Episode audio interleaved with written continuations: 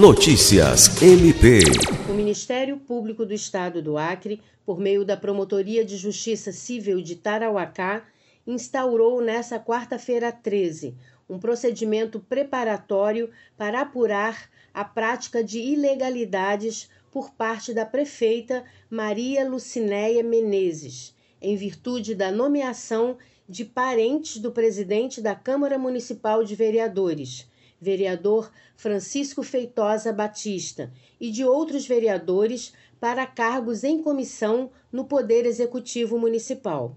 No documento, assinado pelo promotor de justiça Júlio César de Medeiros, o MPAC destaca que, em resposta a um ofício, recebeu informações da Prefeitura Municipal de Tarauacá afirmando ter conhecimento do parentesco com a prefeita, vice-prefeito e vereadores, incluindo o presidente da Câmara, de oito ocupantes de cargos comissionados ou função gratificada. Segundo o MPAC, o fato denota uma moeda de troca de apoio político por nomeações para cargos comissionados, funções de confiança e contratos temporários no executivo e fragiliza a independência do poder legislativo municipal em relação à prefeitura, violando a um só tempo os princípios da moralidade e da impessoalidade.